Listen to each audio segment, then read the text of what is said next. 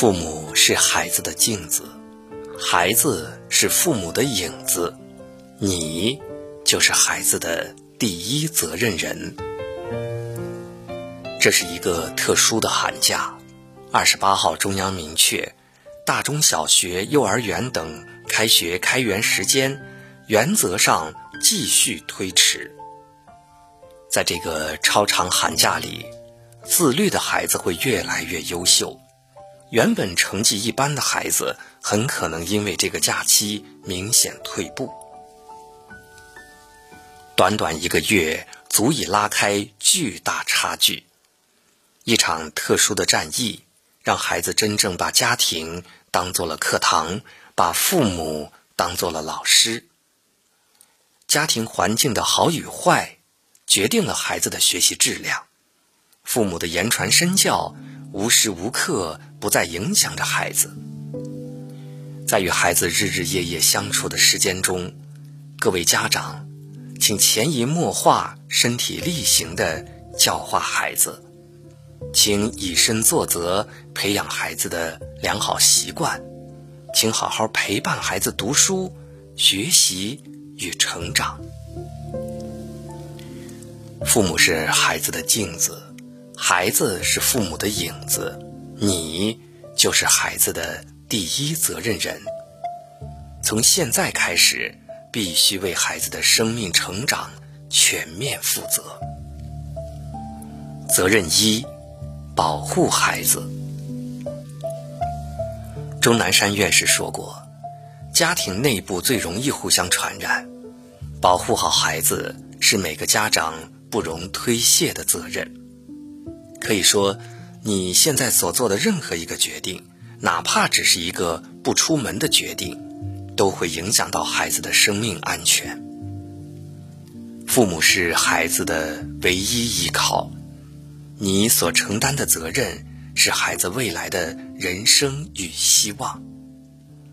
如今即将进入拐点，到了这种关键时期，我们更不能够掉以轻心。不要让坚持了一个多月的艰辛努力输给了一时的疏忽大意。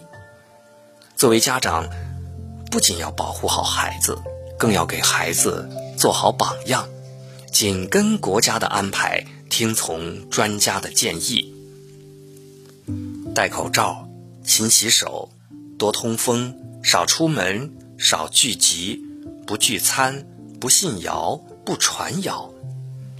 只要你先重视起来，做好榜样，孩子大都能够大胆的、自信的度过这一关。责任二，重视学业。进入三月，所有家长都必须认识到一点：寒假已经完全结束，只是这一次我们在家开学。为了孩子的健康与安全，教育部门哪怕明知困难重重，也一再推迟日期，还发动了其他有关部门为孩子准备空中课堂，开展网上教学、邮寄教材课本。一句话，教育部难，学校难，老师难，学生难，家长也难。但这个难关，这场硬仗。我们必须咬牙撑过去，打下去，因为一切为了孩子，为了孩子的一切。希望家长不要不满，也不要抱怨，你们的难处我们都感同身受，并且努力想办法解决所有困难。为了孩子，请与学校老师站在同一阵线上，打好这场攻坚战。如果说在此之前，孩子的学业更多要看老师教的好不好，那么这一次，孩子之间的竞争就几乎完全成了家庭教育质量之间的竞争。你就是孩子最好的老师，再高端的名校，再优秀的老师，也比不上你对孩子的用心。责任三，培养习惯。孔子说过：“少成若天性，习惯如自然。”意思就是说呢，小的时候养成的好习惯，会像天生的一样牢固，植根在骨子里。不管好习惯还是坏习惯，基本都在小学低年级的时候已经定型，除非给予特别的教育，否则呢，已经养成的习惯很难改变。习惯的力量是巨大的，而大多数习惯都是在家庭中养成的。当孩子长期在家学习的时候，家长就要承担起这份责任，从小关注孩子，养成良好的习惯，认真的习惯。上网课要认真，做好笔记，做作业要专注，不能三心二意。家长要为孩子提供安静且适宜学习的环境，不纵容，不打扰，主动的习惯。主动学习，完成作业，不需要家长额外的督促。还有积极的开动脑筋，学会解决问题。家长要不断的鼓励，正确的引导，给予孩子动力与信心。独立的习惯，一个人学习，一个人生活，自己的事情自己做，不依赖任何人。家长要适当放手。给予孩子成长的机会，在培养习惯的过程中，我们要鼓励孩子大胆参与、积极参与，锻炼孩子的自信心。责任四，做好榜样。一直以来呢，家庭教育的重要性都被低估了。最理想的教育应该是每一个家庭都是一所学校，每一个父母都是一个教师。你是怎么样的，孩子就是怎么样，未来就会变成怎么样。你为一线医护人员流下了眼泪，孩子幼小的心灵也会受到震动。你响应国家号召少出门、戴口罩，孩子也会向你看齐。特殊时期，家庭教育不隔离，这场考验就是一次特殊的考试。你交出怎样的答卷，决定孩子。今后的人生，父母是孩子最好的老师，父母的所作所为所言，都在潜移默化地影响着孩子。是早上和孩子一起起来，开始陪他早读、学习、工作，还是自己睡懒觉、玩手机、打麻将，时刻都在打扰着孩子？托尔斯泰说过：“全部教育。”或者说，千分之九百九十九的教育都归结到榜样上，归结到父母自己的端正和完善上。如果父母没有做好榜样，教育的力度和有效性都会大打折扣，别输了教育，还输了孩子。责任五，陪伴阅读。培根说过。读史使人明智，读诗使人灵秀，数学使人周密，科学使人深刻，伦理使人庄重，逻辑修辞使人善变。凡有所学，皆成性格。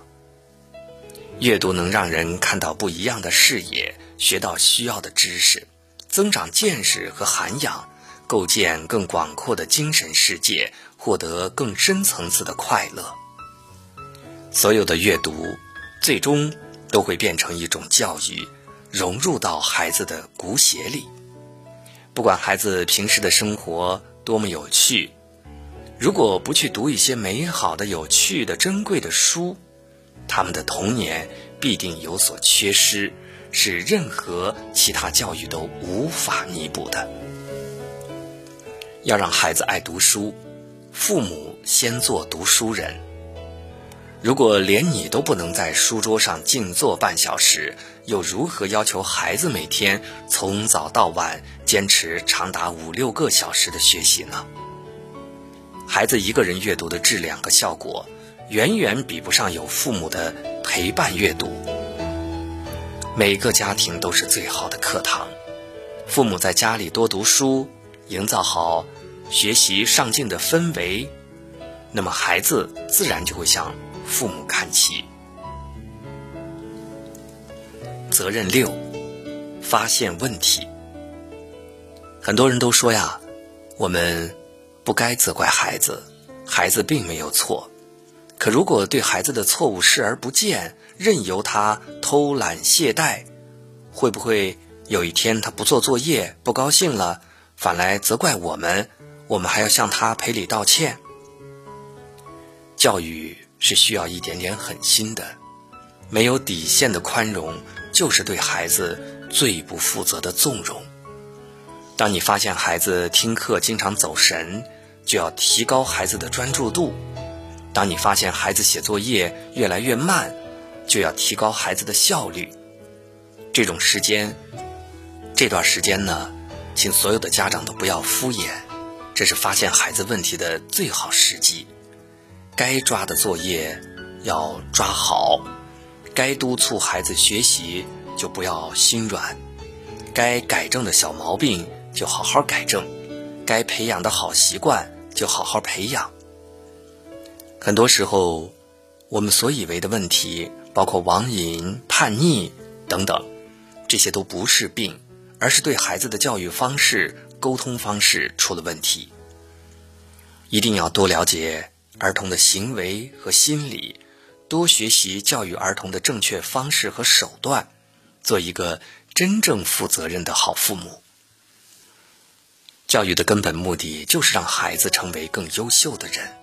你现在狠心逼孩子一把，将来总有一天，他一定会感谢你。责任七，树立理想。教育是世界上最伟大的事业，既要仰望星空，在孩子的心中播种希望，又要脚踏实地，让孩子踏实的学习成长。我们看到医生、护士奔赴前线，我们看到乘务员、快递员坚守岗位，我们看到年轻一代的新人挺身而出，也看到了上了年纪的老人不离不弃。灾难见人心，在这场特殊的战役里，我们看到了普通人的大爱，更读懂了他们心中的理想和信仰。给孩子最好的教育，就是用行动向孩子诠释什么是道德、良知、信仰，帮助孩子树立正确的人生观、价值观、世界观。作为家长，你就是孩子的活教材，孩子明天的模样必定会刻上今天的烙印。树立理想，就像种一棵树。在孩子还小的时候，就要准备好土壤，播种下种子，指引孩子寻找理想，开拓人生道路。人生没有标准答案，未来也没有统一模式。父母要有远见，为孩子的一生着想，利用好这个特殊的新时期，为孩子更远的人生之路扬帆起航。